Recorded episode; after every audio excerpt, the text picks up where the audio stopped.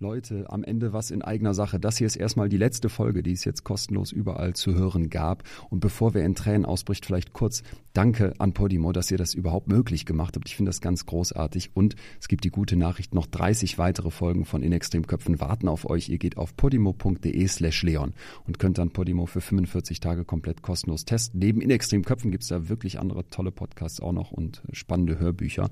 Und abgesehen davon bin ich ja jetzt ähm, die letzten Shows auf Tour. Da gibt's fast keine Tickets mehr, aber es wird demnächst eine neue Tour geben. Also vielleicht sehen wir uns nochmal live. Haltet Augen und Ohren offen.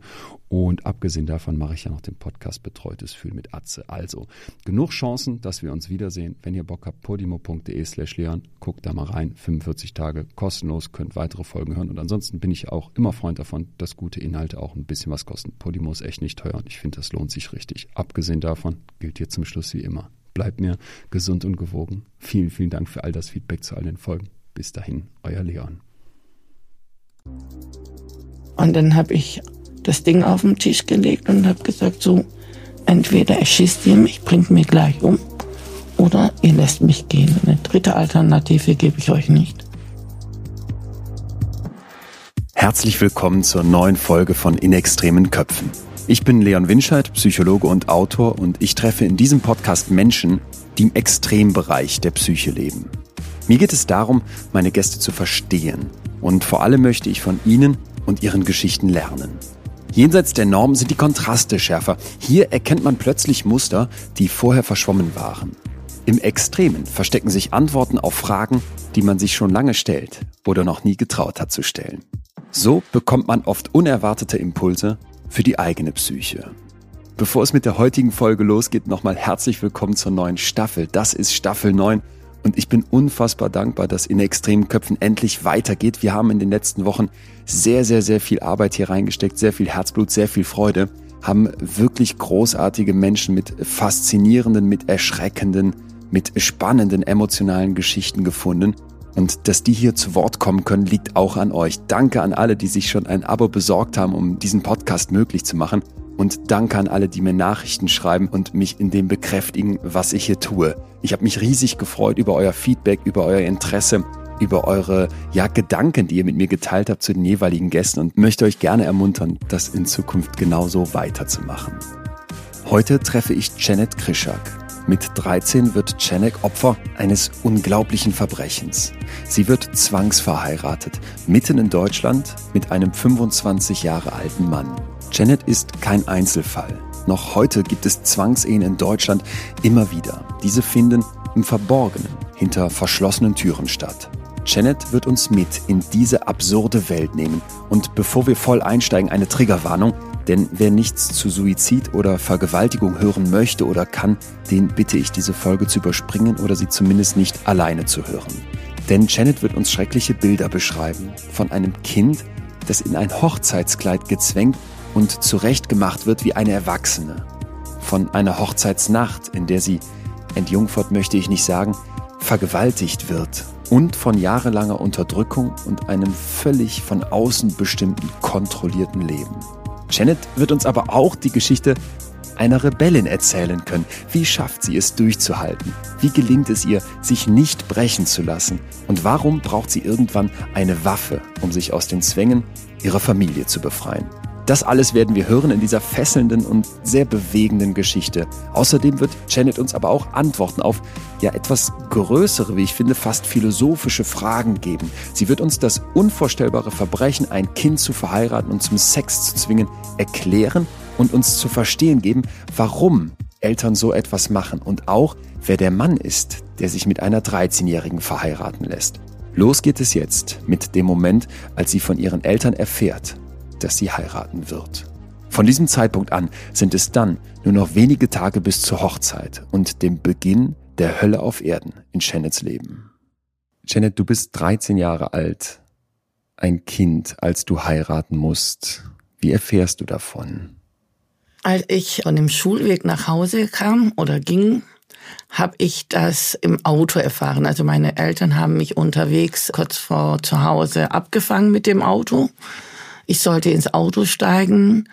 Es hat geregnet und wollte ich nicht, aber meine, meine Mutter hat gedrängt, Dann saß ich hinten auf dem Rücksitz und meine Mutter hat sich dann umgedreht und hat gesagt, so, du wirst den Verlobten von deiner Schwester jetzt heiraten, noch diese Woche. Ja, kann man das irgendwie packen als 13-jähriges Kind, was man da gesagt bekommt, oder ist das völlig abstrakt? Das ist völlig abstrakt eigentlich. Also inzwischen ist es ja so, dass ich diese Geschichte so oft erzählt habe oder durcherlebt habe, dass ich jetzt versuche, mich daran zu erinnern, aber die täuschen ja. Es ist eigentlich fast abgearbeitet bei mir, so dass ich mhm. denke, es ist nicht mehr mein Leben oder es gehört zu mir, aber es ist die Vergangenheit. Aber es ist irgendwie so, wenn du sowas hörst, erstmal glaubst du ja gar nicht daran. Es ist ja etwas, als würde jemand einen Witz machen oder keine Ahnung. Und in dem Moment ist dann dieses Starrwerden. Also du bist ja unter Schock und erstmal ist es ja unfassbar, was du da hörst und denkst, dass sie einen Witz machen. Eigentlich kann man als Kind das gar nicht ähm, nachhinein, wenn ich so denke, überhaupt nicht verstehen. Ja, das, das würde ich gerne begreifen, weil ich denke mir jetzt, man sitzt da und einerseits ist es eine schockierende Nachricht und andererseits man hat auch gar keine Vorstellung, was das wirklich heißt, oder? Jemanden, nein, jemanden zu heiraten. Nein, überhaupt nicht. Ich habe ja auch oft erzählt, dass es ja früher so war, mit 13, bei uns war ja Sexualität oder Beziehung tabu, ein Tabuthema. Und dadurch, dass wir eh keine intakte Familie hatten, also Streitereien, das, und ich kaum mehr in der Schule war, ähm, habe ich ja überhaupt auch keine Ahnung von irgendetwas gehabt, von Ehe, von Beziehung, von Haushalt, von, ich habe gar keine Vorstellung gehabt. Ich war eigentlich mit 13 eine richtig rebellisch. Ich habe Jungs gehauen, ich habe mich mit den Jungs angelegt und ich, ich bin wie eine Geisteskranke mit dem Fahrrad gefahren, ich habe Fußball gespielt. Also kein Mensch hat sich getraut, in meine Nähe zu kommen, weil ich wirklich einfach, also ich war einfach unzähmbar. Und dann kommst du hin und hörst sowas und dann, das ist etwas, wo, ja, man kann es gar nicht beschreiben. Also nachhinein wenn jemand dir sagt, du musst den heiraten. Der erste Gedanke ist ja, du hast ja gar keine Möglichkeit. Du kannst ja nichts machen, wenn du nur in, in der Familie was. Man darf bei mir nicht vergessen, dass meine Eltern sich dauernd gestritten hatten und jedes Jahr umgezogen sind. Das heißt, wir sind, bis ich 13 war, wie oft, ich glaube mindestens sechsmal umgezogen. Ja, so dass wir, als wir in Rheinberg waren, wo ich geheiratet habe, waren wir gerade mal ein Jahr da. Völlig diffuses Umfeld, also genau. auch da schon ganz viel ja. Chaos. Genau. Jetzt soll diesem Chaos ja äh, auf eine absurde Weise ein Ende gesetzt werden. In, es geht in, in Anführungsstrichen geregelte Bahnen für dich. Hochzeit, heiraten mit 13, ich sag's nochmal, da ist jetzt eine Woche zwischen diesem Moment, wo deine Eltern dich da irgendwie ins Auto holen, du willst eigentlich nicht das rebellische Kind und dem Moment, wo du dann am Traualtar stehst? Also wie läuft das praktisch ab? Was passiert in den sieben Tagen bis zu dieser Hochzeit und wie ist der Tag? Das war ja nicht mal sieben Tage. Also meine Eltern, ich glaube, das war Montag oder Dienstag, als sie mich abgefangen mhm. haben. Also am Montag ist meine Schwester durchgebrannt. Wenn ich mich nicht täusche, war das der zweite Tag, der Dienstag. Und am Samstag hat meine Hochzeit stattgefunden. Das heißt, es ging alles so schnell. Die haben dann die Verwandtschaft von meinem Ex-Mann angerufen aus Frankfurt oder in Offenburg in Nähe von Frankfurt. Dann kam sie. Am Donnerstag haben, sind sie mit mir einkaufen gegangen, haben mir ein paar Schuhe geholt. Und meine Eltern hatten in Rheinberg so, ein, so eine Gaststätte gemietet, angemietet. Und dann haben sie das Hochzeitskleid alles mitgebracht gehabt da war irgendwie komplettes Durcheinander. Da kamen die Leute und gingen und jeder hat auf mich eingeredet und auch mein älterer Bruder, der inzwischen nicht mehr lebt und dass ich das machen muss, um die Ehre der Familie zu retten. Er wäre für mich immer da und keine Ahnung, also all diese ganzen Geschichten und meine Schwägerin damals, als die Ex-Frau von meinem verstorbenen Bruder, hat versucht, mir die Regeln zu erklären und ich, ich weiß es nicht, das ging alles so schnell, dass ich eigentlich nur so in einem so ein Transzustand war. Ich war, ich war mhm. eigentlich gar nicht da. Ich habe einfach Erinnerungen äh, nicht mehr an meine Gefühle, also bis in der ersten äh, Hochzeitsnacht oder so bisschen Gefühle, aber ansonsten habe ich immer so so das Bild vor mir. Ich war irgendwie nur noch am Heulen manchmal, nur Kopf unten, also die ganze Zeit so nach unten geguckt und eigentlich gar nichts gesagt und habe das irgendwie alles so angenommen, wie es kam, ja. Ja. Dann wurde ja am Samstag die Hochzeit gemacht. Die haben mich zum Friseur gebracht. Ich hatte lange Haare, haben dann Hochsteckfrisuren gemacht und irgendwann dazwischen bin ich so sauer geworden, habe das ganze Haar wieder, also die, die haben, glaube ich, zwei Stunden an meine Haaren gemacht. Innerhalb von zehn Minuten waren meine Haare wieder glatt. Also ich habe die Friseur einfach wieder kaputt gemacht. Ich habe die einfach, diese Hochsteckfrisur, also die ganzen Klammern raus. Dann hingen die Haare einfach dort. Ja. Da ist ein wütendes Kind, ich sag's nochmal mit 13, wie ja. soll man es anders nennen, das weinend mit Kopf runter da steht und jetzt zu dieser Hochzeit gezwungen wird. Was für ein Mann wartet da am Traualtar? Ja gut, ähm, es ist ja kein Traualter gewesen. Ich kannte ihn ja vorher, weil er der Verlobte von meiner Schwester war. Der ist ja ein- und ausgegangen bei uns. Und es war ja so, dass er auch kam und die haben ja alle bei uns übernachtet die ganze Zeit. Weil da, wie ich sagte, wir hatten ja keine Bekannte in dem Umfeld, also in, in Rheinberg oder in, in Nordrhein-Westfalen damals. Bei uns zu Hause hat mein Vater dann vor der Hochzeit so eine Rituale gehalten, was bei den Aleviten oder keine Ahnung gemacht wird. Also diese Trauung wurde von meinem Vater bei uns daheim durchgeführt. Und danach gab's ja diese Gaststätte, wo dann 20, 30 Leute saßen und dann haben sie eine Kassettenrekorder, damals kannst du dich noch an die alten Kassetten erinnern, mit so einer Kassette Musik gemacht, aber kein Mensch hat getanzt oder irgendwas. Ich war nur noch am Heulen und die haben gegessen und getrunken. Viel Erinnerung habe ich nicht daran. Ja. Und danach hat meine Mutter gesagt, also da, dass ich jetzt mit denen in, im Brautkleid, im Brautkleid, also nach, nach dieser Feier, ich weiß nicht, ob es 20 Uhr war oder so, dass wir von Krefeld, nicht von Krefeld, von Rheinberg nach Frankfurt fahren müssen, dass sie mich in diesem Brautkleid mitnehmen müssen, weil die erste Nacht nicht bei den Eltern der, des Mädchens vollzogen werden darf mich schaudert's bei allem. Die Vorstellung, dass man da irgendwie zu Hause sitzt, der eigene Vater, was weiß ich, was für ein komisches Prozedere da durchführt, ja. um die 13-jährige Tochter mit einem Mann zu verheiraten. Ja. Der wie alt ist? Der war damals 25. F 25. Ja. Dann geht es weiter zu einer Feier, können wir es ja nicht nennen, zu nee. einem komischen Zusammensitzen mit Musik aus einem Kassettenrekorder, wo ein weinendes Kind sitzt und ein 25-Jähriger jetzt diese Vermählung feiern soll und dann versprechen die Eltern dieser anderen Familie, die Tochter im Hochzeitskleid, das Kind im Hochzeitskleid mitzugeben für eine Hochzeitsnacht? Ja, damit einfach auch, ich muss ja entjungfernt werden. Ich war ja noch Jungfrau und das war ja das Nächste, ob ich überhaupt eine Jungfrau bin oder nicht.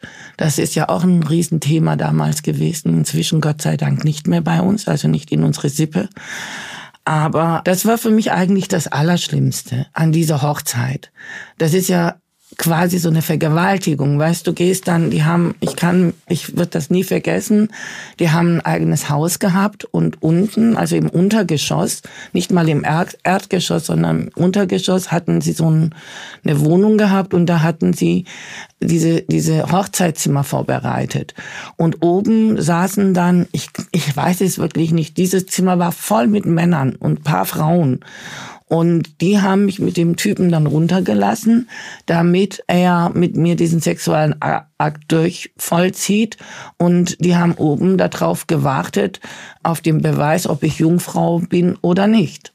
Ja, also auf diesem schönen blutigen Tuch. Und das ist ja eine, wow, äh, das ist ja ein, ja, ich finde manchmal keine Worte dafür, um zu erklären, was das für mich damals hieß. Und noch dazu, wenn die das Tuch hochbringen, dass du dann hochgehen musst und allen die Hände küssen musst und dass sie dich dafür loben, dass du eine Jungfrau bist. Was ist das für ein Scheiß, Entschuldigung. Weißt, das ist etwas, wo ich denke, das ist vielleicht auch das größte Trauma für, weil ähm, wir würden ja so erzogen, alles ähm, Sexualität ist schlecht und man darf das nicht und jenes nicht und hier nicht und dort nicht. Und dann warten die alle darauf, dass irgendjemand mit dir schläft und dass man noch den Beweis dafür will, dass irgendjemand mit dir jetzt Sex hatte. Die Ehe darf nur aufgrund der freien und vollen Willenserklärung der zukünftigen Ehegatten geschlossen werden. Artikel 16.2 der Allgemeinen Erklärung der Menschenrechte. Ein Kind in Brautkleid, ein Kind, das zu einer Ehe gezwungen wird mit 13 Jahren, das ist doch eine unerträgliche Vorstellung. Ich meine, mit 13 spielt man Mutter-Vater-Kind. Für Janet ist das kein Spiel, sondern Realität. Von einem auf den anderen Moment darf sie kein Kind mehr sein. Und wenn wir dann die Details von Janet hören, nämlich, dass eine 13-Jährige beweisen muss, dass sie Jungfrau ist und einem Männerkreis die Hände küssen soll, nachdem das blutige Laken präsentiert wurde, wird die Vorstellung doch noch unerträglicher.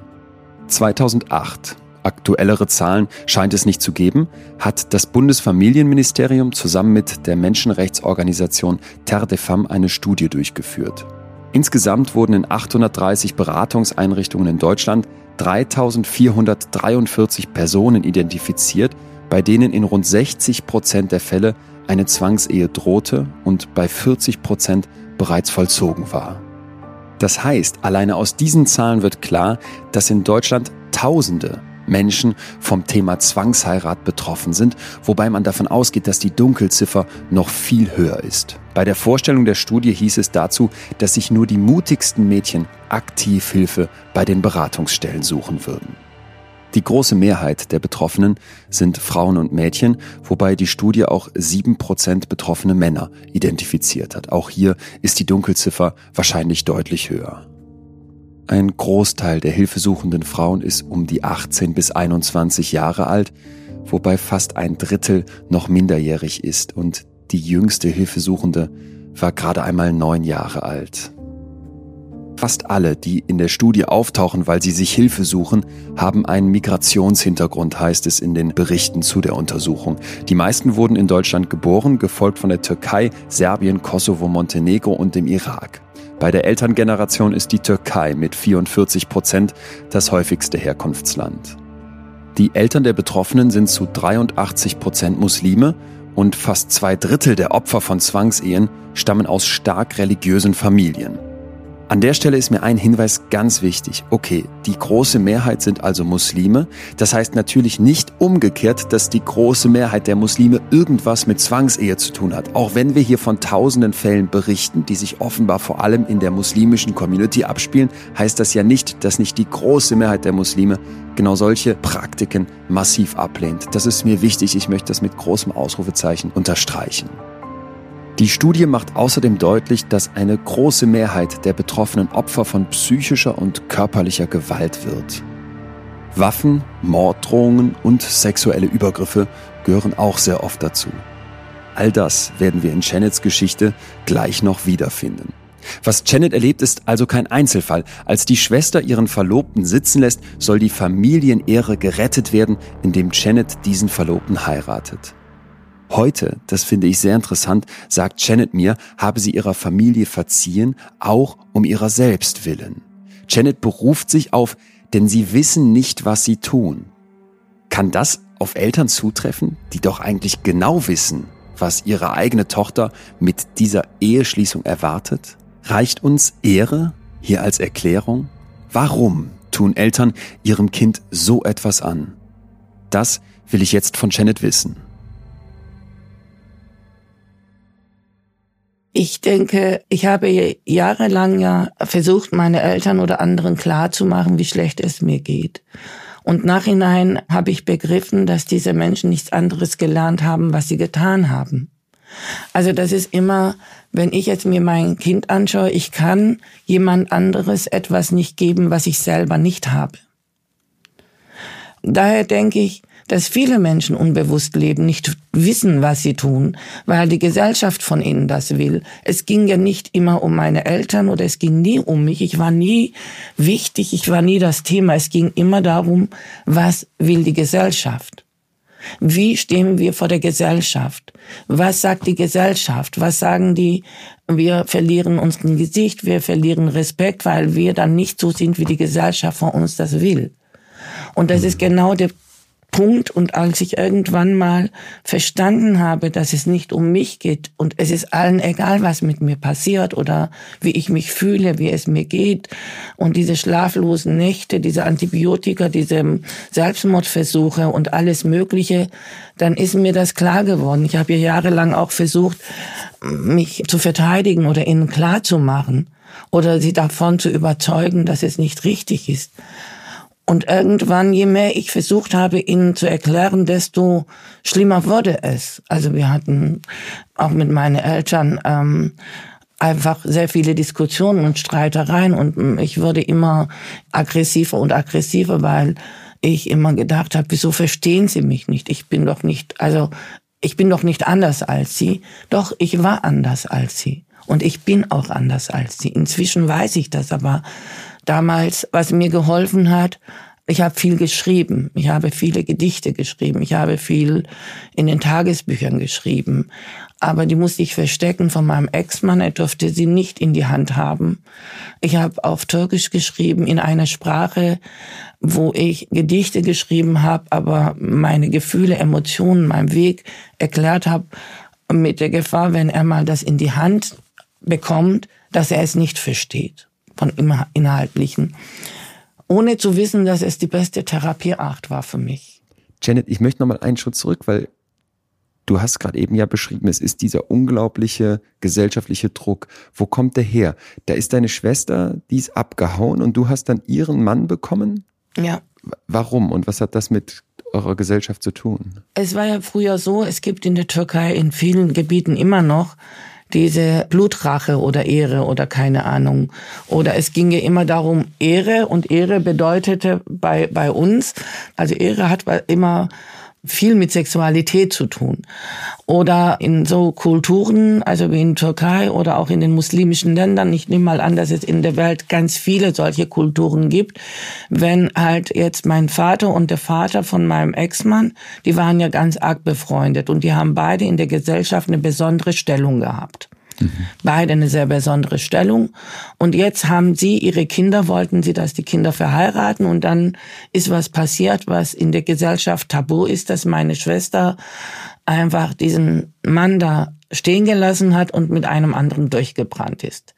Dann ist es so in der Gesellschaft, dass dieser Mann dann bloßgestellt worden ist. So sieht die Gesellschaft. Also die wurden gekränkt.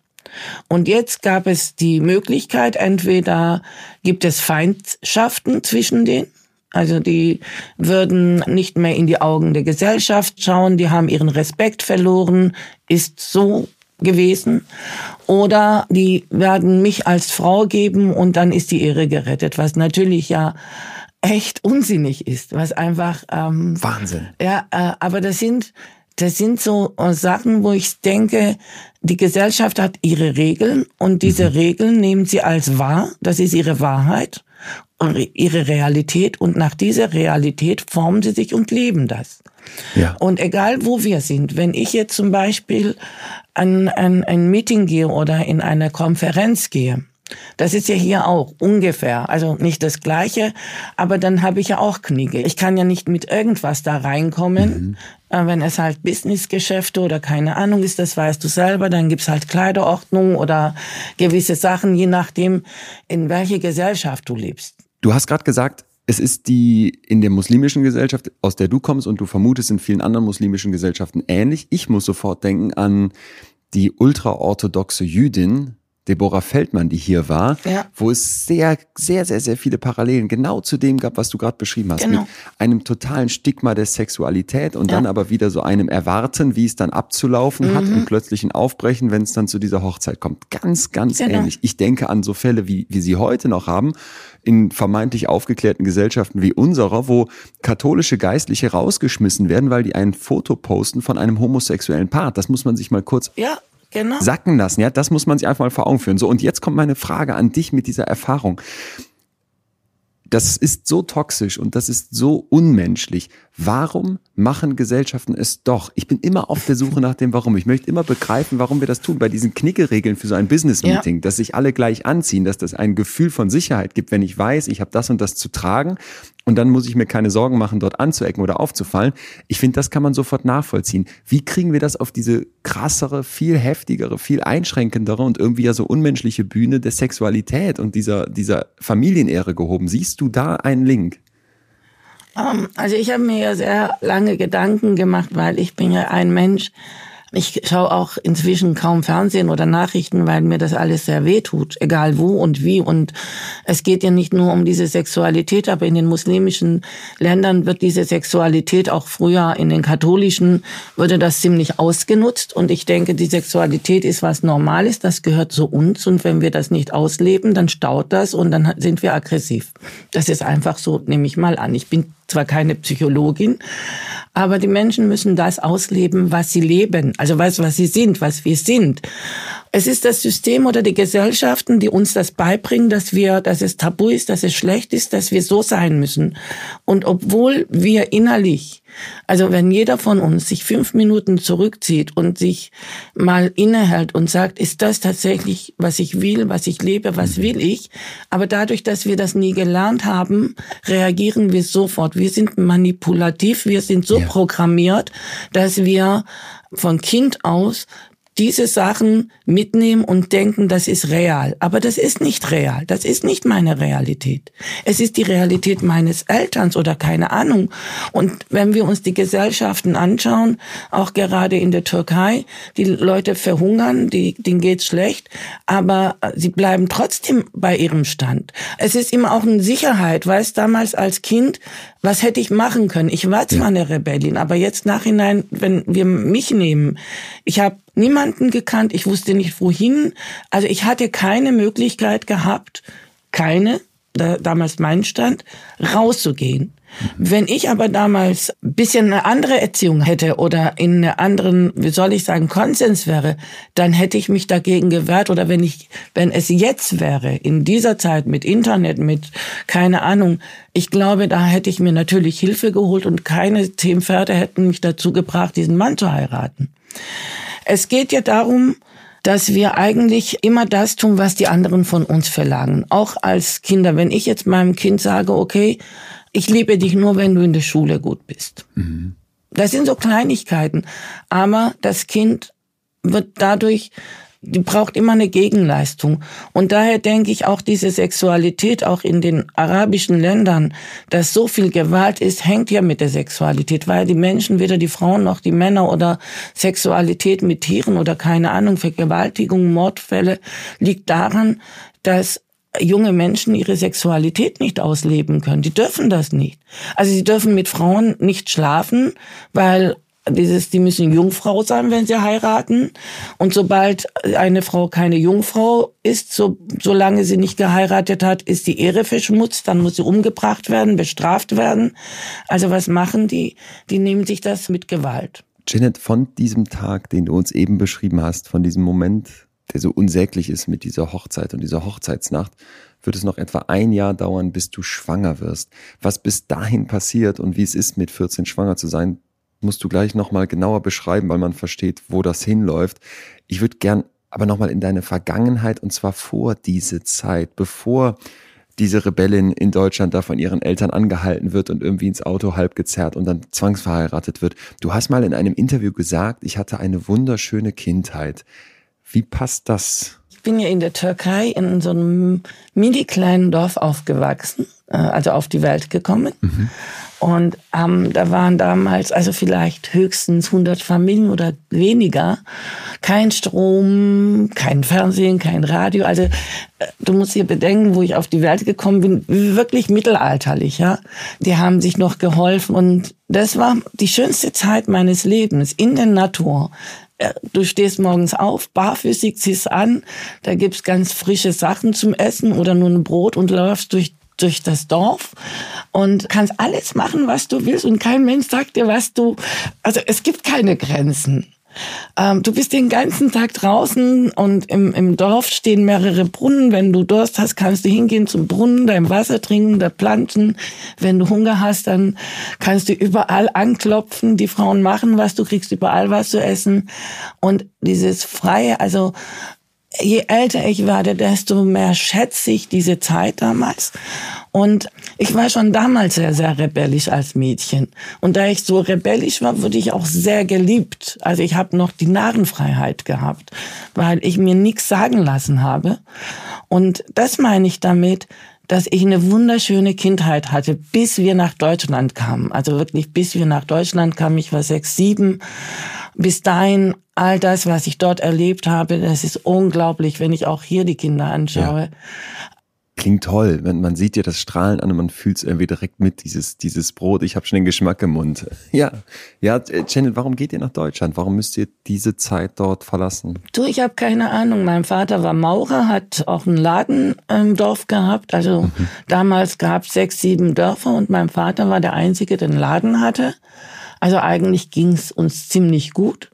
Meine Familie hat eine besondere Stellung in der Türkei gehabt.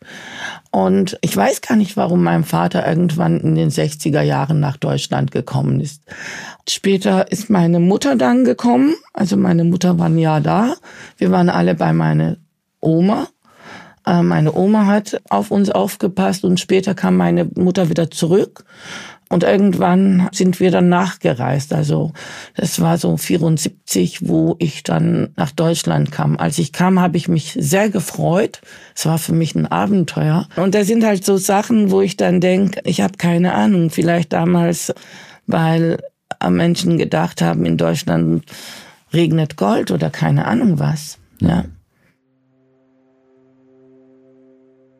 Janet erzählt uns von ihrer schönen, von ihrer unbeschwerten Kindheit in der Türkei und ich persönlich finde das im Kontrast zu dem, was sie in Deutschland erwartet, nochmal besonders heftig. Doch Janet freut sich erstmal auf Deutschland. Dass hier alles anders kommen wird, kann sie nicht wissen. Die Familie muss in Anführungsstrichen ihre Ehre retten, weil Janets Schwester abgehauen ist.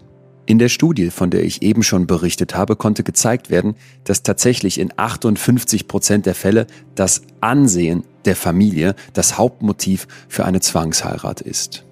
Bevor wir hören, wie es Janet in Deutschland ergeht, möchte ich auf zwei ganz wichtige Bedürfnisse eingehen, die Janet anspricht.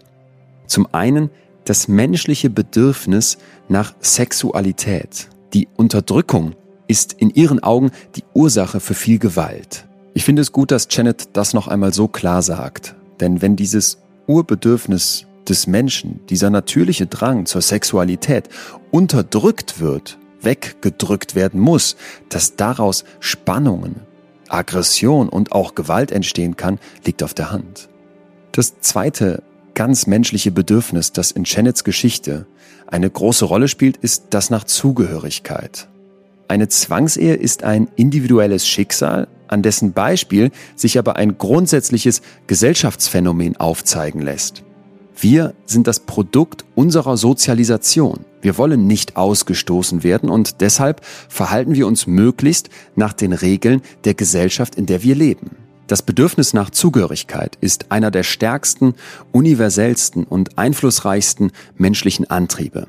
In der Psychologie sprechen wir dazu vom Need to belong. Wir wollen dazugehören. Wir wollen Teil einer Gesellschaft sein. Diesen Need, dieses Bedürfnis kann eine Glaubensgemeinschaft befriedigen, aber auch ausnutzen. Egal ob katholische Pfarrgemeinde, alevitische Glaubensgemeinschaft oder ultraorthodoxe Community, überall kann das Bedürfnis der Menschen, dazuzugehören, auch ausgenutzt werden, um Machtstrukturen zu sichern, um patriarchale Systeme zu stützen. Dieser Punkt ist in Janets Geschichte so wichtig, weil sie natürlich als Mensch auch das Bedürfnis hat, dazuzugehören und gleichzeitig sagt, dass sie schon immer anders war. Sie fühlt sich unverstanden und kann ihren Need to Belong in ihrer alevitischen Gemeinschaft nicht befriedigen. Natürlich eckt sie damit ein Stück weit an und erlebt auch Zurückweisung. Was diese Zurückweisung mit einem Menschen macht, lässt sich in Experimenten natürlich nicht einfach testen, weil das unethisch wäre. Deswegen macht man das mit Tieren und dabei konnte gezeigt werden, dass zurückgewiesene Tiere oft mit körperlicher und emotionaler Taubheit reagieren. Ich erzähle das deswegen kurz, weil wir hier von anderen Lebewesen als dem Menschen etwas sehen, was wir gleich in Janets natürlich sehr menschlicher Geschichte wiederfinden werden. Janet folgt also mit dem Rest ihrer Familie dem Vater nach Deutschland. Doch mit der Ankunft in der Bundesrepublik ist ihre schöne Kindheit, die sie uns eben beschrieben hat, vorbei. Bevor sie uns gleich erzählen wird, wie es ist, mit 14 schwanger zu sein, möchte ich verstehen, wie es sich für Janet, diesem Kind, das so glücklich war in dem Dorf in der Türkei, anfühlt, in Deutschland, einem komplett fremden Land, anzukommen. Meine beiden jüngsten Brüder und ich kamen als, äh, also als erste Kinder. Wir waren ja zu sechs, sechs Geschwister. Mein ältester Bruder ist gestorben. Ich habe jetzt noch zwei ältere Schwestern. Und wir kamen und sofort, als wir kamen, mein Vater hat damals in Essingen gearbeitet und ich weiß gar nicht, wo wir gewohnt haben. Irgend auf dem Feld, Land, äh, auf dem Haus, wo rechts und links keine Häuser waren. Ich kann mich nur erinnern, dass da noch eine Zugschienen waren, also die Züge vorbeigefahren sind. Mhm.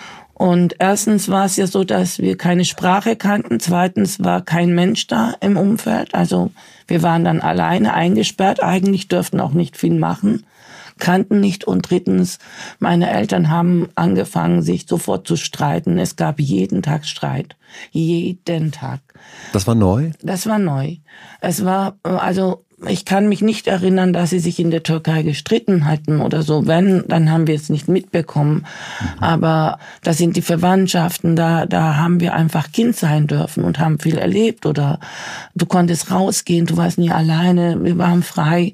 Und auf einmal war es so, du bist eingesperrt, kannst kennst niemanden, du bist da gefangen und deine Eltern streiten sich, aber heftige Streitereien. Und ich war ja damals sechs, sieben Jahre alt und meine Brüder beide sehr jung. Also der eine war erst gerade ein Jahr alt oder so. Oder nicht vier, ne, ist 72 Jahre. Der war vier und der andere war, glaube ich, fünf oder so, keine Ahnung. Und äh, die konnten ja nichts. Ich war die Älteste. Und meine Mutter hat sich so geärgert, dass sie immer ohnmächtig geworden ist. Und dann hat versucht mein Vater, sie wieder wach zu kriegen. Das habe ich ja immer miterlebt so. Und meine Mutter war sehr eifersüchtig auf meinen Vater. Weil der arbeiten konnte, raus konnte, sich da Geld anschaffen konnte? Ja, nee, der, die, die hat immer gemeint, der hat andere Frauen. Also okay. der geht nicht arbeiten, sondern trifft sich mit anderen Frauen. Wäre das denkbar gewesen? Thema Ehre, nein, nein. Sexualität? Nein. Ja, das, das ist überall denkbar. Man darf diesen Schein nicht glauben. Ich glaube Ihnen in keinem dieser Länder. Wir sehen, was in den katholischen Kirchen abläuft, wo angeblich nichts mit Sex zu tun hat. Und dann es geht nicht um, um, den, ähm, um die Religion, es geht um... Das um, verstehe ich. Das, das ist wieder das Thema, es geht um uns Menschen. Mhm. Ähm, wenn wir uns die Beziehung anschauen oder Menschen anschauen, du kannst niemanden also lieben man kann die Liebe nicht erzwingen, ja. Man kann gewisse Triebe nicht, man kann sie kontrollieren, aber du kannst nicht sagen, ich ich esse jetzt nicht, ich trinke jetzt nicht, ja. ich habe keinen Sex. Oder wenn du dich verliebst und jemanden so liebst, dann kannst du nicht sagen, jetzt liebe ich diesen Menschen nicht. Wenn man aber versucht, dir das auszureden oder und zu unterdrücken, dann wirst du auch aggressiv. Irgendwann kommt irgendwo anders raus, dieses, diese Emotion. Und ich nehme mal an, dass es bei meinen Eltern nicht anders war, dass meine Mutter natürlich auch in der Türkei eine besondere Stellung hatte. Die Leute liebten sie, die war was Besonderes. Dann kam sie hierher und auf einmal ist sie nix und hat niemanden. Und den ganzen Tag mit den Kindern alleine. Ich weiß es nicht, was das bei ihr ausgelöst hat. Du hast viele Geschwister. Eine davon ist eben diese ältere Schwester, die ja. dann einem Mann versprochen wird, weil dein Vater sagt, da müssen sich zwei Familien verbinden und die dann abhaut. Wieso, wieso traut die sich abzuhauen? Also ist die da nicht in diesem Gefängnis so sehr drin oder ist die einfach nur älter als du? Nee, weil sie halt jemanden hatte, der mit ihr abgehauen ist. Also bei uns ist es ja so, dass man ja mit den Cousins und Cousinen heiraten konnte und sie ist mit meinem Cousin durchgebrannt. Das heißt, auch die Familie hat sie dabei unterstützt, also die Verwandtschaft. Ich habe ja niemanden und sie hat ja ihn gehabt oder sie hat sich in ihn verliebt und dann haben sie das organisiert, aber sie traut, hat sich, sich getraut, weil sie halt jemanden da hatte der sie dazu überzeugt oder überredet hat, dass sie mit ihm durchbringt oder die Verantwortung dafür übernommen hat. Für mich gab es halt niemanden, der die Verantwortung für mich übernimmt. Das ist der Unterschied. Es geht nicht um Trauen, es geht, glaube ich, darum, einfach zu sagen, ich bin nicht alleine. 13 Jahre. Janet wird verheiratet hat diese Hochzeitsnacht hinter sich. Der Tag danach beginnt dann jetzt ein ein Eheleben, es ist so unvorstellbar. Wie geht's für dich weiter in dieser Ehe? Ich bin ja mit ihm in dieser Familie geblieben und ich kann mich erinnern, die Familie war mir fremd, er war mir fremd, die Situation war mir fremd. Ich war ja total in einer außergewöhnlichen fremden Situation drinnen. Ich glaube, wir waren zwei Wochen dort äh, bei, bei dieser Familie und ich saß einfach dort und habe nur das gemacht, was man von mir verlangt hatte, weil, wie ich sagte, eine fremde Familie, ein fremdes Umfeld. Mhm. Ja, das war so die ersten zwei Wochen. Ist die Rebellin noch in dir, die da irgendwie schreit und innerlich nee, tobt? Die war, nee? die war nicht mehr da. Die ist schon gebrochen, die, die ist weg, Die war oder? schon gebrochen, nachdem meine Eltern gesagt haben, du musst ihn heiraten. Da war okay. sie nicht mehr da. Also in dem Moment, sage ich, ich war wie versteinert, da, da war sie nicht mehr da. Also sie war überhaupt nicht da. Ich, wenn ich mich manchmal so daran denke, ich war ja ganz still, ganz ruhig, habe äh, ich, ich kann es nicht beschreiben, aber irgendwie komplett das Gegenteil von, von dem mhm. vorherigen. Da muss ja irgendwas passiert sein. Ich nehme mal einen Trauma oder irgendeinen Schock oder keine Ahnung. Naja, irgendwas. Du hast ja eben schon ziemlich krasse Sachen beschrieben, wo man von außen nur die Hände über dem Kopf zusammenschlagen kann. Ja, genau. In diesen zwei Wochen lernt man sich dann jetzt ein bisschen kennen oder sitzt da wirklich auch ein Stein? Taust du so ein Stück weit wieder auf oder bist du so sehr aus dieser Situation herausgezogen als Überlebensmechanismus, dass du da gar nicht etwas an dich ranlässt? Nee, gar nicht. Also erstmal überhaupt nicht. Also ich habe auch gar nicht. Und dann sind wir ja wieder zurück zu meinen Eltern. Und das Erste, was meine Mutter gesagt hat, du kannst mit deinem Mann nicht mehr hier bleiben. Ich kann nicht für dich sorgen. Du musst deinen Lebensunterhalt selber verdienen. Das sagt eine Mutter ihrer 13-jährigen, gerade vergewaltigten, schwangeren Tochter. Genau. Nicht zu vergessen. Und daraufhin haben die gesagt, gut, ihr braucht eine Wohnung. Und die haben eine Wohnung ge gesucht. In Rheinberg gab es keine. Dann haben sie in Krefeld so eine Bühne, alte Bühne, wo man Wäsche aufgehängt mhm. hat gefunden. Und der, der Vermieter hat dann das bisschen so renoviert, eine Küche eingebaut, so dass wir zwei Zimmer und eine, also eine Dachgeschosswohnung hatten. Und meine Eltern sind unten im ersten Stock eingezogen. Also ich war trotzdem nicht alleine, aber ich musste dann mich darum kümmern, dass mein Ex-Mann seinen Aufenthalt bekommt, weil er war ja als Tourist da, sein Touristenvisum ist abgelaufen. Dann hat er einen Asylantrag gestellt, damit er hier bleiben kann. Dann musste zwei Monate nachdem wir verheiratet waren, kamen wir nach Stuttgart und haben dort auf dem Konsulat dann offiziell die Ehe, also geheiratet hier. Das geht. Ja, hier ging Oder damals, ging. ja, das ging damals hier. Dann habe ich aber angefangen beim Jobs, äh, Jobcenter Sozialamt und Anwälte und keine Ahnung. Ich habe wegen Unterhalt und die haben gesagt, ich müsste arbeiten, sonst darf ich nicht hier bleiben. Moment, es geht mir zu schnell, du bist 13. Auch ja. in den 70er Jahren wird man doch jetzt einem 13-jährigen Kind nicht sagen, du musst arbeiten. Doch, ich habe gearbeitet. Ich war arbeiten. Ich habe Geld verdient. Ich kann es nachweisen. Als? Ich habe in so einem Mangel gearbeitet. Also bei so einer Büglerei, wo Wäscherei, wo dann die Bügel, wie nennt man das, bei so einer riesengroße Mangel und keine Ahnung, gebügelt und Bettlaken und keine Ahnung was. Also, ähm, und dann habe ich zwischendurch mal geputzt und habe so mit Geld verdient. Also ich war ja schwanger. Ja, ich habe durchgearbeitet bis, bis zu der Geburt meines Tochters.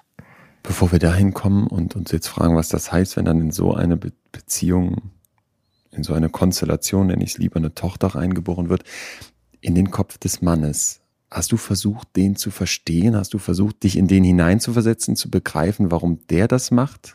Nein, das habe ich am Anfang nicht gemacht, weil am Anfang, ähm, ich war nur noch damit beschäftigt, nachdem meine Mutter das gesagt hat und wir auch die Wohnung bekommen haben, meinen Lebensunterhalt zu verdienen, dass der hier bleibt, sein Aufenthalt. Und es war ja, also war ja alles neu für mich. Ich meine, ich wusste nicht mal, wie man kocht oder bügelt oder macht einen Haushalt. Ich habe keine Ahnung davon gehabt. Und dann musste ich halt mich mit Rechtsanwälten, mit dem Sozialamt, mit Ämtern, mit hier und mit dort rumschlagen und mit arbeiten und Geld verdienen. Das war alles nicht. Und da war der Druck von meiner Mutter oder meinen Eltern sehr groß. Da gab es zwischen meiner Mutter und meinem Ex-Mann immer Streit, also so dass mein Ex-Mann auch verboten hat, dass ich mich mit mit meiner Familie treffe. Und das dürfte ich nicht eine gewisse Zeit, weil keine Ahnung, was sie da ausgeheckt hatten. Das kam ja auch noch hinzu, dass er äh, mir den Kontakt zu meiner Familie verboten hatte. Das ist die Kontrolle wieder, ne? Ja, das ist die Kontrolle wieder, klar. Das ist Hat er noch Kontrolle. andere Kontrollmechanismen eingezogen? Manchmal sind das ja so Kleinigkeiten. Ja, am Anfang war es ja so, wo meine Familie noch da war, ging's und nachdem meine Eltern waren noch ein Jahr da, also mein Kind ist auf die Welt gekommen, mit elf wurde sie dann in die Türkei geschickt und dann sind meine Eltern nach Stuttgart wieder zurückgekommen. Dann hat er aber auch angefangen, dann die Tür abzuschließen, wenn wir mal zu Hause waren abends, wenn er rausgegangen ist. Also der hat den Schlüssel mitgenommen, der hat mich eingeschlossen in die Wohnung, so dass ich da nicht gehen durfte. Oder das waren so Sachen, er hat ja von Anfang an angefangen, dass ich mit ihm aus dem gleichen Teller esse. Also er hat bestimmt, wie ich was zu essen und zu trinken habe, was ich anziehen äh, habe und was ich nicht anziehen habe. Das heißt, am Anfang war es ja so, dass ich auch nicht meine Kleider raussuchen durfte, dass ich nicht entscheiden durfte, was ich anziehe. Und er hat immer die Entscheidungen getroffen und manchmal hat er mir auch die Sachen selber geholt. Das war die volle Kontrolle. Okay. Also das, das ging ja so weit, dass er irgendwann nach Jahren, das waren ja schon fünf, sechs Jahre, wo wir zusammen waren, er meinte, ich soll ja nicht mehr lachen, und ich muss mich beherrschen, wenn, wenn die Verwandtschaft da war, seine Verwandtschaft Witze gemacht haben, warum lachst du, du darfst nicht lachen. Es war so, dass ich nach sechs, sieben Jahren lang meine Emotionen so im Griff hatte. Also ich habe die komplette Kontrolle über meine Emotionen gehabt. Also ich konnte wirklich meinen Körper und meine Emotionen so kontrollieren. Mhm. Ich habe kein einziges Mal in den zehn Jahren bei diesem Mann geweint. Kein einziges Mal. Kein einziges Mal. Also nicht in seinem Beisein. Mit 13 Jahren muss Janet unfreiwillig mit einem fremden Mann ein neues Leben starten, denn die Eltern nehmen sie nicht mehr bei sich auf. Janet muss ab jetzt selber Geld verdienen und als wäre das alles nicht schon genug, behandelt sie ihr Mann alles andere als respektvoll, als menschlich. Was fühlt ihr beim Zuhören? Wut? Trauer? Hilflosigkeit? Vielleicht auch Einsamkeit? Oder wie ich ein Stück weit alles zusammen? Ich frage mich an dieser Stelle, wie muss es Janet ergangen sein, die all das selber durchgemacht hat als Kind? Es muss heftig gewesen sein und trotzdem weint Janet nicht einmal in den zehn Jahren vor ihrem Mann. Hier kommt ein Punkt ins Spiel, der ganz zentral in dieser Geschichte ist. Kontrolle. Janet erlebt immer wieder unglaublich große Kontrolle. Erst durch die äußeren gesellschaftlichen Kontrollmechanismen, also ihre Eltern oder vielleicht auch die komplette Community, die sagen, dass sie jetzt heiraten muss, um die Ehre zu retten. Dann ihr Mann, der bestimmt, mit wem sie sich treffen darf, wohin sie gehen kann, was sie essen soll oder anziehen muss und sogar welche Emotionen sie zu zeigen hat und welche nicht. Er verbietet ihr zu lachen. Wie viel Kontrolle das einem jungen Menschen abverlangt, können wir uns hoffentlich auch ein Stück weit ausmalen. Ich denke an dieser Stelle sofort auch an die Folgen mit Deborah Feldmann. Ihr erinnert euch, der ultraorthodoxen Jüdin, wo diese Kontrollmechanismen auch so eine große Rolle gespielt haben. Und an Oliver Wolschke, den Zeugen Jehovas, der schon hier war und ebenfalls berichtet hat, dass dieses Aufbauen von Kontrollen, die Leute, die vielleicht aus dem Bedürfnis der Zugehörigkeit in eine Community eingetreten sind, später darin festhält wie Ketten im Kopf. Wir haben also eine ganze Reihe von Kontrollmechanismen von außen, aber auch Janet kontrolliert sich selbst. Sie versucht, ihre Emotionen zu regulieren, auf ein Minimum herunterzufahren. Und da haben wir heute eine ganze Reihe von Studien, die zeigen, dass das ein unglaublich toxisches Verhalten ist. An dieser Stelle können wir alle aus Janets Geschichte etwas mitnehmen, auch wenn unser Leben deutlich weniger extrem verläuft. Die Emotionen, die wir versuchen in uns reinzufressen, zu unterdrücken oder wegzuschieben, weil wir sie nicht zeigen dürfen oder weil wir glauben, dass sie sich nicht gehören, die werden eher noch größer.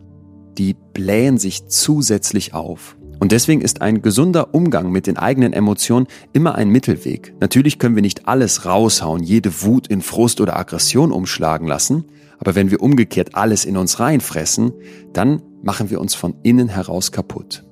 Bei Janet passiert genau das. Es staut sich so viel in ihr an. Aggression, Wut, Traurigkeit, alles, was wir wahrscheinlich auch mitfühlen. Und dann schlägt sie um sich oder prügelt auf Wände ein. Sie weiß, dass sie dieses Leben nicht führen will und wurde gleichzeitig aber in so feste mentale Eisenketten gelegt, dass es unglaublich schwer ist, dort rauszukommen. Und damit sind wir an einem Wendepunkt in Janets bisher ja relativ düsteren Geschichte angekommen. An ihrem persönlichen Tiefpunkt. Gleich wird sie eine Waffe zücken und, ja, wie ich finde, sehr geschickt für sich nutzen. Schafft Janet es, sich von der Ehe, diesem schrecklichen Druck von außen und den Ketten, in die man sie gelegt hat, zu befreien? Dieser Kampf mit sich selber, wo ich irgendwann mal gedacht habe, nein, ich will nicht mehr. Ich will nicht mehr leben, ich will das nicht mehr. Und also dann kam es ja immer so, wo ich dann nicht mehr ausgehalten habe, wo ich sehr, also die Aggression alle hochkamen.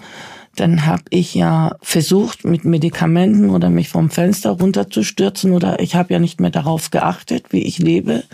Und dann weiß ich noch, irgendwann war ich so aggressiv, dann hat ein Arzt geholt, der mir eine Beruhigungsspritze geben musste daheim auf dem Küchenboden sogar.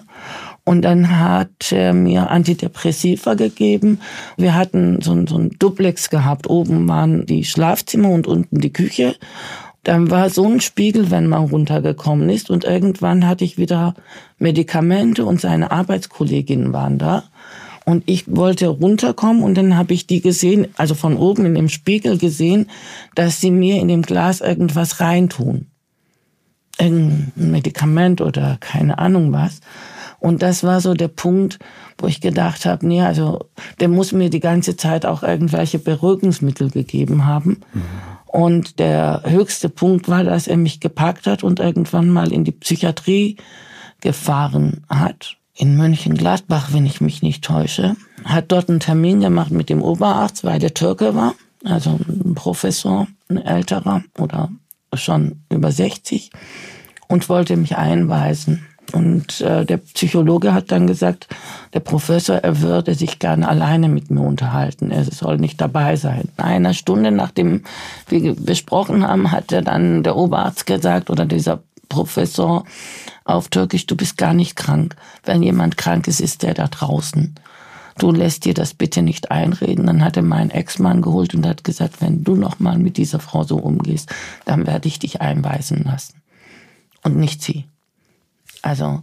Was hat das mit dir gemacht? Das, das klingt ja jetzt wie ein, das klingt ja wie ein Silberstreif am Horizont. Danach ging es ja ganz schnell, wo ich gedacht habe, okay, ich habe jetzt die Bestätigung, ich bin nicht verrückt. Und es ist okay. Ich glaube, dieses Gespräch war für mich auch sehr wichtig. Aber es ging auch nicht mehr. Also ich, ich wollte nicht mehr. Ich wollte so nicht mehr leben. Ich habe es nicht mehr ausgehalten. Die frieren dich ein, die machen dich zum menschlichen Steinklotz. Du darfst nicht lachen, du weinst nicht, obwohl du fertig bist mit der Welt, aber irgendwas ist da noch in dir, was sich wieder nach vorne kämpft und dann kommt zu diesem Gespräch mit dem Arzt und plötzlich ist die, ist die Power wieder da. Und was wir noch gar nicht besprochen haben, ist deine, ist deine Geburt, ist das Kind. Mit 14 mhm.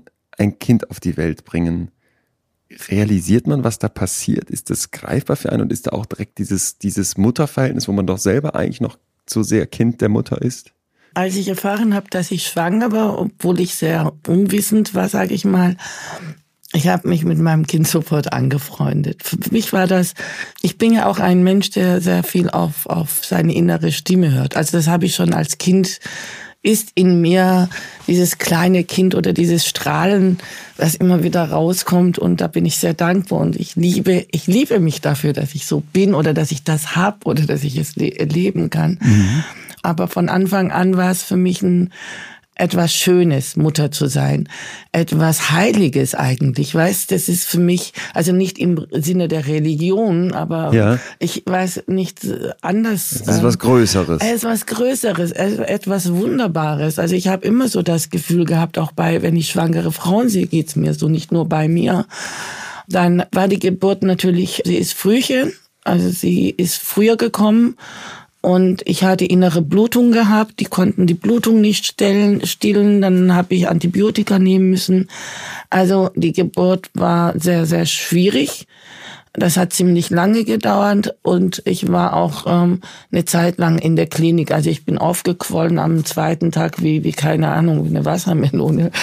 Also die ersten Wochen waren schwierig. Also ich kann mich immer erinnern, so dass ich sie auf dem Brust hatte oder so. Ich find, fand das immer ein ein sehr sehr schönes Gefühl, dieses kleine Wesen, ja. dieses ja. diese diese dieser Duft. Es ist einfach also Mutter zu sein, finde ich absolut, absolut genial. Es tut so gut, Janet, das zu hören, weil ich mir diesen, wie du ja beschrieben hast, diesen, diesen menschlichen, eingefrorenen Eisklotz da vorstelle und dann liegt dieses, dieses Baby, diese Tochter auf deiner Brust und du merkst, wie, wie gut sich das anfühlt von Anfang ja. an. Ich, ich finde das, man kann gerade mal durchatmen in dieser Geschichte, weil ja. sich das so, weil sich das so schön anfühlt und weil man es dir gerade nicht nur ansieht, sondern weil man es, finde ich, auch hört und sofort mitspürt. Hält das Glück? Bitte sag ja. Also ich sag so, bis mein Kind elf Monate alt war, war es ja okay. Und dann war es für mich nochmal schwieriger, weil er sie mit elf Monaten einfach in die Türkei gefahren hat zu seinen Eltern.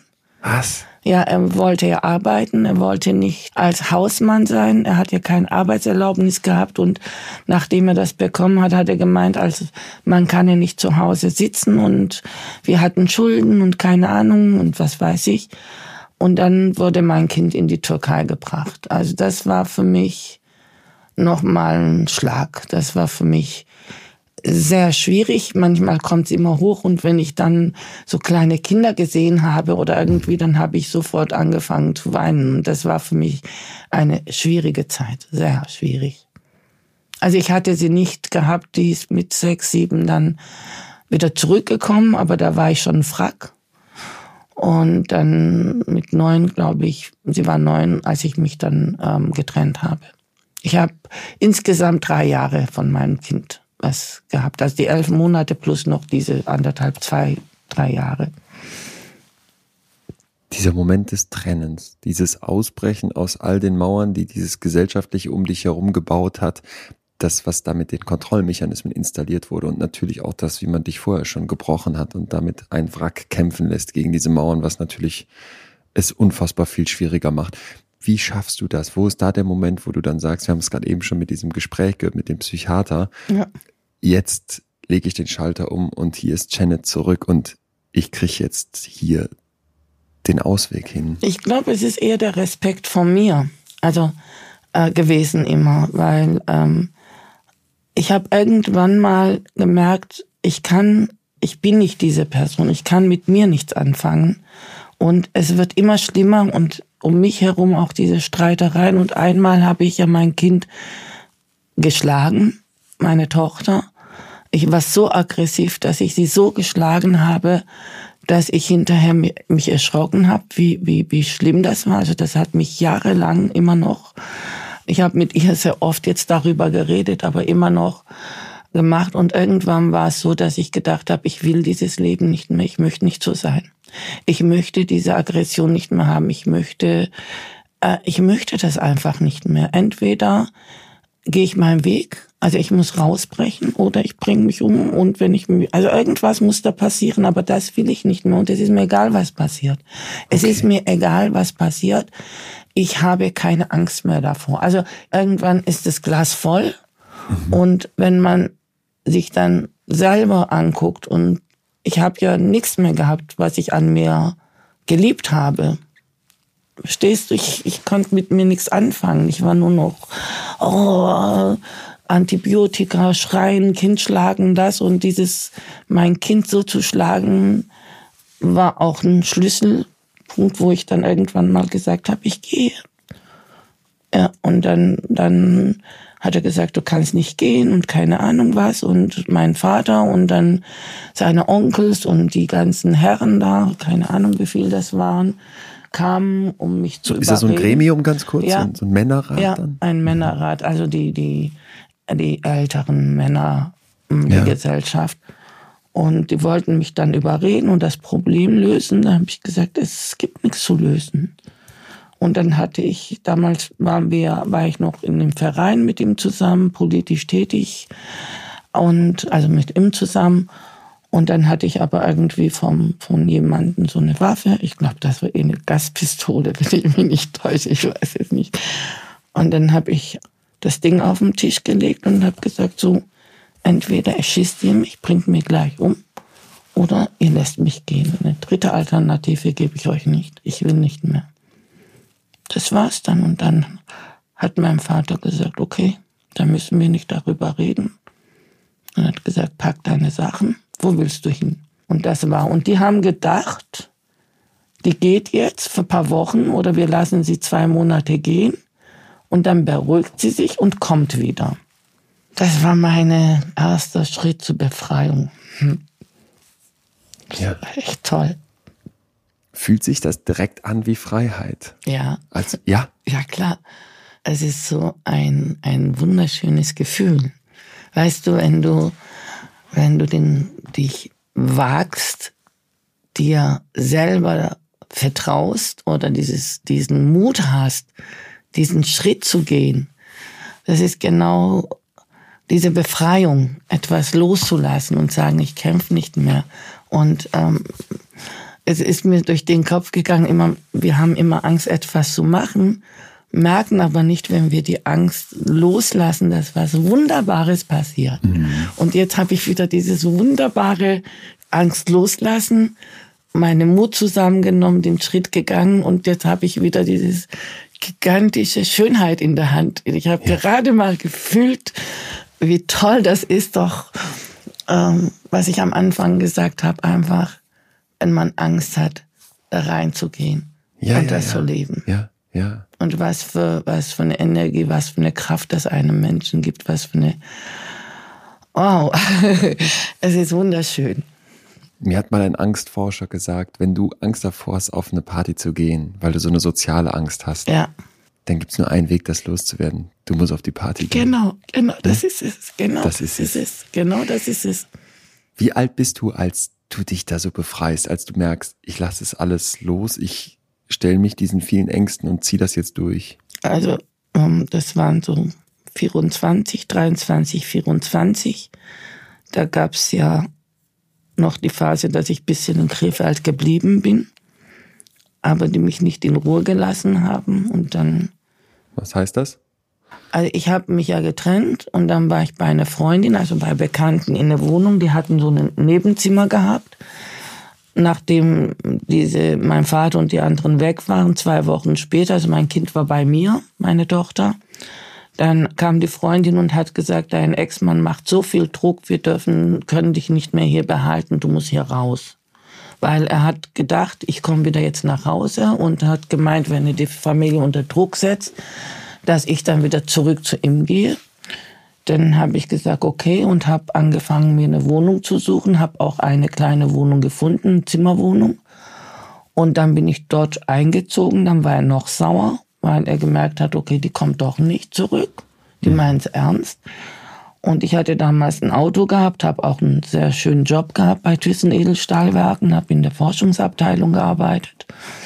Und dann stand ich eines Morgens auf, meine Autoreifen zerstochen, mein Auto kaputt, standen vor der Tür und Drohungen und hier und dort. Die haben mich richtig terrorisiert. Und irgendwann hatte meine Tochter dann mitgenommen, die durfte mich nicht sehen, hat das Jugendamt auf mich gehetzt.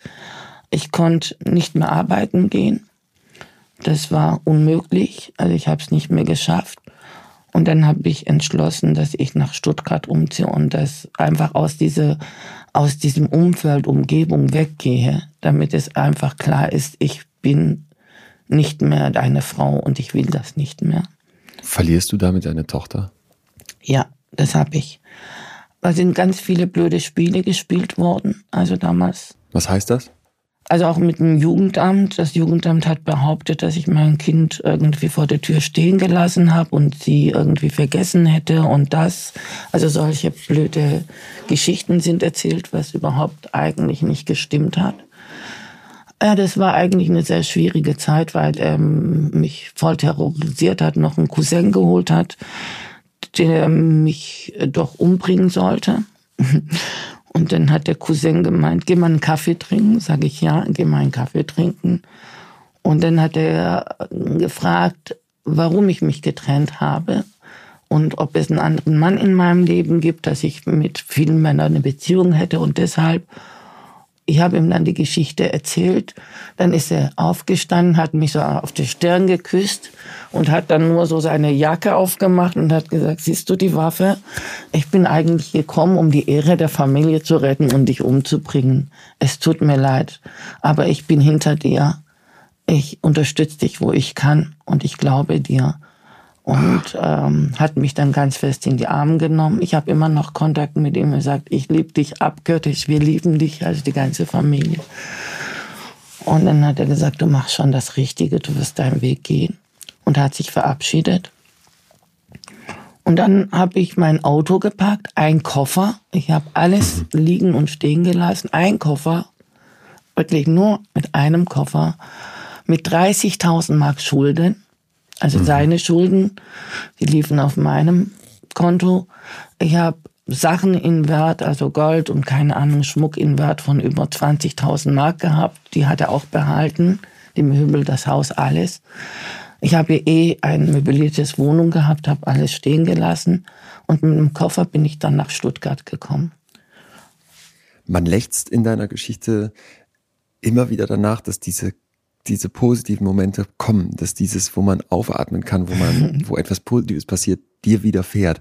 Und ich habe gerade eben gedacht, es kommt immer zum richtigen Moment. Ja. Dann kommt dieser Cousin, dann kommt der Psychiater, da kommt das Kind, mhm. was auf dir liegt. Und ich glaube, es ist aber auch ein Stück weit nochmal was anderes dahinter, nämlich Channel ist eben eine Person, die durchhält, bis wieder was Gutes passiert. Ich kann ja die Welt nicht ändern. Ich kann das, was wir als böse hm, sehen, ja nicht hingehen und ändern was ich sagen will damit, ich kann natürlich hingehen und sagen, hey, das ist ganz böse, ich verabscheue das, da, da, da, und kann meine komplette Energie, meine Kraft in dieses Negative reinsetzen, weißt du? Mhm. Ich kann sagen, das geht nicht, das geht nicht und das ist alles. Und dann werde ich ja aggressiv und ich habe dann keinen Unterschied mit den anderen. Aber ich möchte meine Energie dafür nutzen, etwas Gutes zu schaffen. Das Gegenteil. Und wenn wir alle miteinander verbunden sind, wenn wir alle Energiefelder sind, wenn wir alle im Kosmos die Schwingungen von, von Schmetterling alles macht, dann müsste doch die Möglichkeit geben, dass das, was ich tue, ja auch was bewirkt.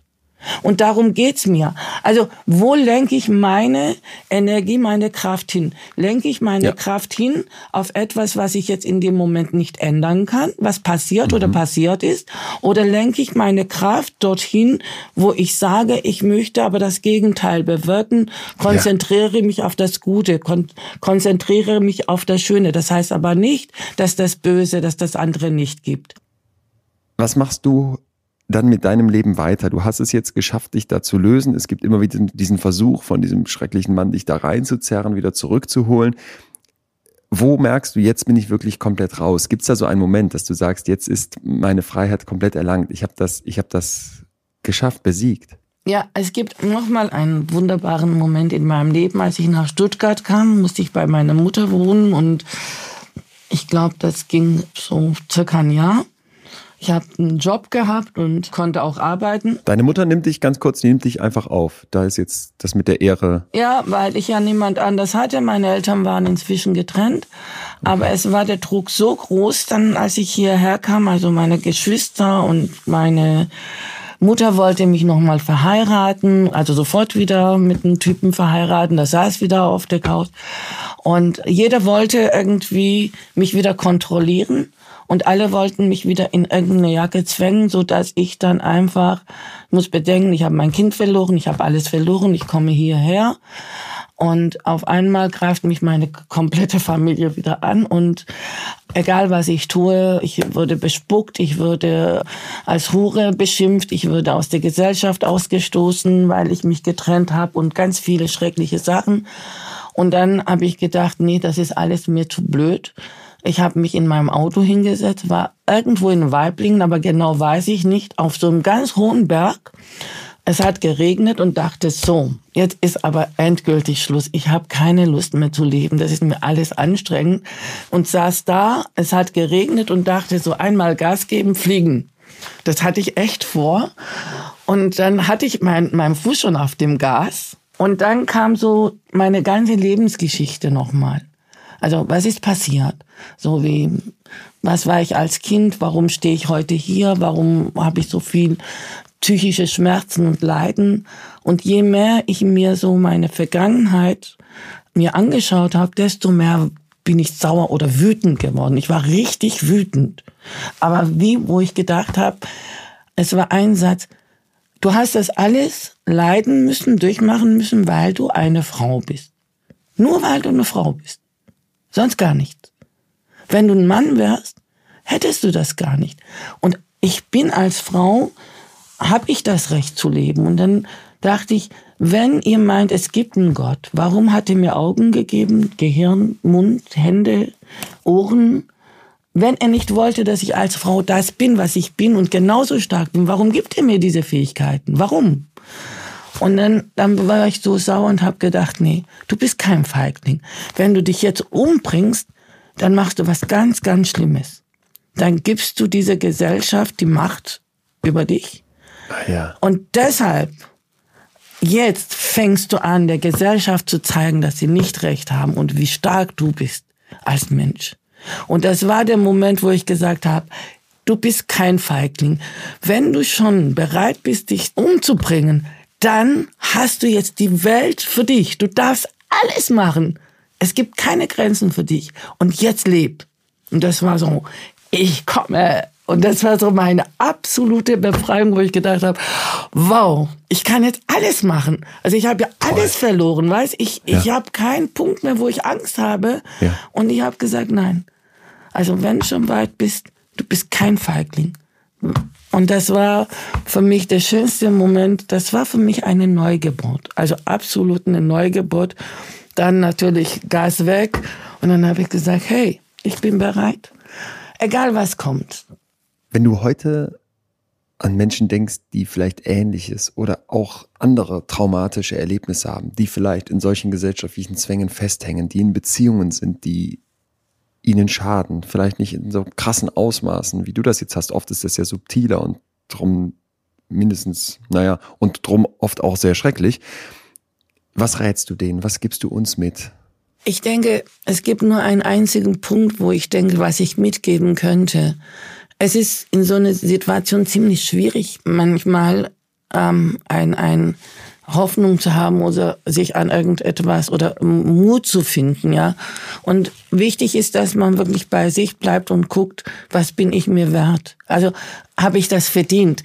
Und du musst irgendeinen Punkt an dir finden, wo du sagst, dein inneres Kind im Arm nehmen und auch bereit sein, für dich zu kämpfen. Und ich denke, wir sind uns alle wert, das schönste Leben zu haben. Wir sind dafür auf die Welt gekommen, nicht für andere die Sklaven zu sein oder nicht für andere zu leben, sondern um glücklich zu sein. Und jeder Mensch, der auf diese Welt kommt, hat das Recht zu leben, hat das Recht glücklich zu sein und hat das Recht, ein schönes Leben zu haben. Und wenn wir uns es nicht nehmen, wird es uns keiner geben. Man kann sich zwischen der Gefangenschaft und der Freiheit entscheiden wir haben den freien Willen. Es ist nicht einfach. Ich sage nicht, dass es einfach ist. Ja. Aber anstatt die ganze Energie darauf zu verwenden, was die anderen gemacht haben, die Angst zu haben, sollte man die Energie nach innen lenken und sich damit stärken. Und mhm. einfach das nehmen, was man möchte, was man ist. Und dann kann man auch diese Stärke finden. Und das ist das, was ich meine. Lenke ich, wo lenke ich meine Energie hin? Wo lenke ich meinen Fokus hin? Und ähm, gibt euch die Stärke selber. Nehmt ja. euch in den Arm, gebt euch den Mut und es gibt eigentlich nichts, wovor man Angst haben muss, wenn man sich entscheiden muss zwischen einem Leben, was man jahrelang in der Hölle lebt jeden Tag oder einmal aus seiner Haut heraus und die Freiheit genießt. Und es geht echt und es ist ein wunderbares Gefühl. Zwei Menschen muss ich noch wissen, was aus denen geworden ist. Deine Schwester, die da damals durchgebrannt ist? Meine Schwester, die, meine Nichte wohnt gerade bei mir, die Tochter von meiner Schwester, die lebt hier in Stuttgart. Meine Schwester ist inzwischen auch in der zweiten Ehe der hat jetzt einen liebevolleren Mann. Mit dem ersten ist sie getrennt. Der geht's gut. Toll. Deine Tochter? Ah, meine Tochter geht's wunderbar, weil seit November 2020 habe ich ein Liebesverhältnis mit meinem Kind. Ja. Oh, ja, ich sehe sie jede zweite, dritte Woche. Ich telefoniere jeden Morgen oder wir schreiben uns jeden Morgen, jeden Abend. Ich habe den Kontakt mit meiner Tochter nach zehn Jahren wieder, also jetzt November, aufgenommen und seitdem, ich kann es nicht beschreiben, es ist so ein, so ein tolles Gefühl. Also ich war letztes Wochenende bei ihr und wir machen, ich, wir machen viel miteinander. Ja, meine Tochter hat ähnlich erlebt von ihrem Papa. Wir reden auch darüber. Und ja, es ist wunderschön. Ich bin so dankbar, dass ich wieder sie habe. Hat sie dir noch ein Verhältnis zu dem Mann? Zu meinem Ex-Mann, ja, ja, der wohnt nicht weit und ich unterstütze sie dabei, dass sie mit ihrem Papa ein gutes Verhältnis hat. Ja. Ja, das hat ja mit uns nichts zu tun. Das, was sie mit ihrem Papa hat, hat ja mit mir nichts zu tun. Ja, ja, ja. Ja. Janet, wenn ich noch Hüte auf hätte, ich hätte kaum noch einen, den ich ziehen kann. Aber auch da wieder ähm, hat man den Eindruck, dass du dem so menschlich, ja doch so menschlich begegnest und so, so ohne diesen Groll und ohne das, was du alles erlebt hast, jetzt destruktiv zu sehen, sondern genau wie du es eben gesagt hast. Ich gucke auf das Positive, was ist und nehme das. Musst du, willst du, wirst du, kannst du irgendwann mit dieser Vergangenheit abschließen? Oder ist das für dich wichtig und Teil von dem, was heute dein Leben ausmacht, auch zum Beispiel mit mir über sowas dann zu sprechen? Du, es macht mir inzwischen nichts mehr aus und ich denke, es ist für mich eine Erfahrung. Und als ich heute hierher kam, habe ich mich ja gar nicht vorbereitet und ich habe einfach ein Gottvertrauen. Also ich bin kein religiöser Mensch, aber ich glaube an etwas Hören und denke immer, ich war nie alleine, ich werde geleitet. Und dann sage ich, hey, es ist alles richtig, was kommt und es hat alles seine Gründe. Und ich habe schon über 30 Jahre das Leben nicht mehr als ein Problem oder nicht als keine Ahnung gesehen, sondern als Aufgabe und eine Herausforderung, um etwas zu lernen, zu erfahren und zu wachsen. Und das ist für mich, egal wie schlimm es manchmal ist, wie schmerzhaft es ist, der Schmerz, auch die Emotionen gehören zu uns, aber ich liebe das Leben. Und ich denke, diese Vergangenheit ist die Vergangenheit. Und ähm, ich bin auch dankbar dafür, dass es mich zu dem gemacht hat, was ich bin. Und glaube mir, ich würde nicht das Komma daran ändern, wenn es auch sehr, sehr schmerzhaft war und zum Teil auch ist oder keine Ahnung. Aber ich liebe auch meinen Schmerz. Ich liebe auch diese leidenschaftlichen Druck, wo ich sage, ja, es, es ist das Leben. Das ist das Leben von unseren Menschen und ich bin dankbar für alles, was ich bekomme. Die Rebellen mit dem Hm, Brot, ja. die schon als Kind Ich liebe die Rebellen. durchs kleine Dorf ging. Janet, tausend Dank. Weiter ganz, ganz, Ich danke ganz, dir, ganz Leon. viele gute Jahre beim Blick nach vorne. Herzliche Grüße an deine Tochter und ich, ich bin so dankbar für das Gespräch heute und, und vor allem für diese verschiedenen Flughöhen, die wir hatten. Danke dir, Weiter, Leon, weiter, für alles, alles. Gute. Vielen Ja. Dank. Mach's gut.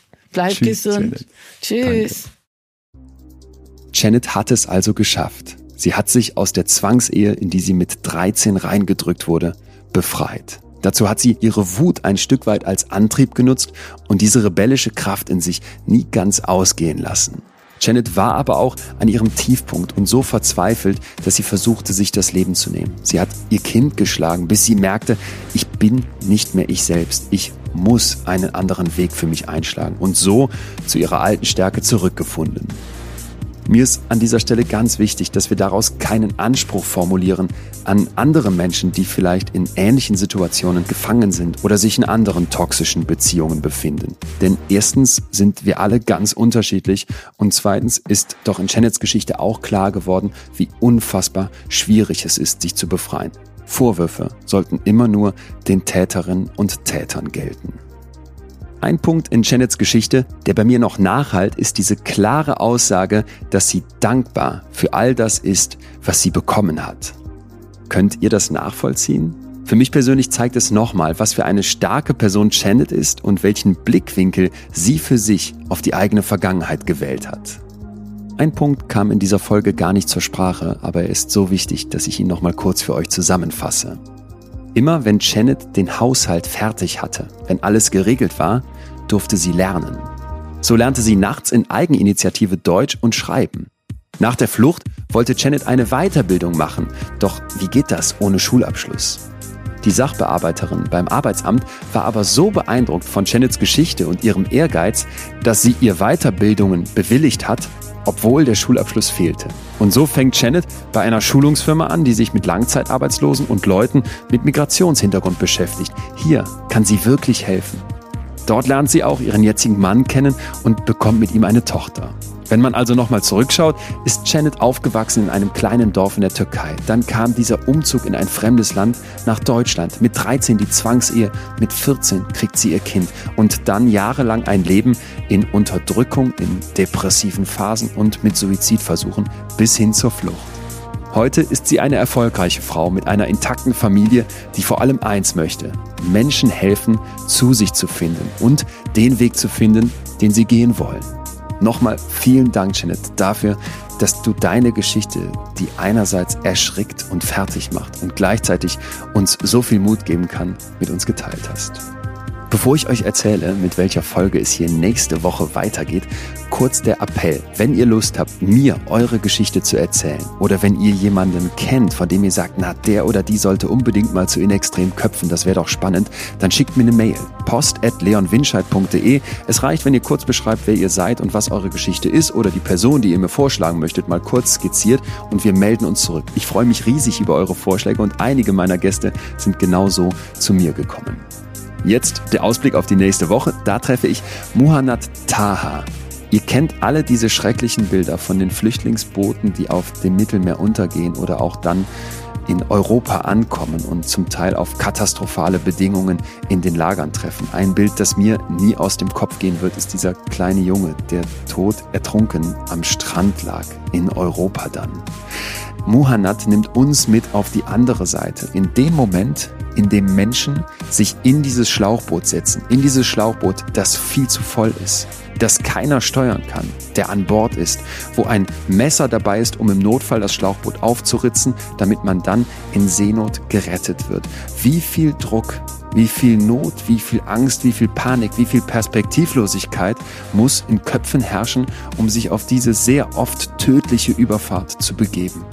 Muhannad wird uns das erzählen und nicht nur das, er wird uns auch mit nach Aleppo rein in den Krieg, rein in die Bomben, rein in das Leben mit dem Krieg nehmen und dann die Ankunft in Deutschland.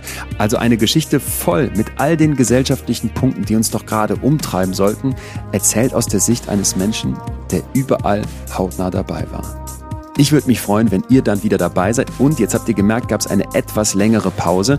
Wenn ihr diesen Podcast noch nicht abonniert habt, dann macht das doch unbedingt jetzt. Klickt jetzt gleich kurz auf Abonnieren, denn dann seid ihr immer die Ersten, die die Info bekommen, wenn neue Folgen da sind. Und ihr gebt mir ein Zeichen, hey Leon, es ist gut, dass es eine neue Staffel gibt und es wäre vielleicht schön, wenn es in Zukunft noch mehr Staffeln gibt. Bis dahin sage ich wie immer, bleibt mir gesund und gewogen. Euer Leon.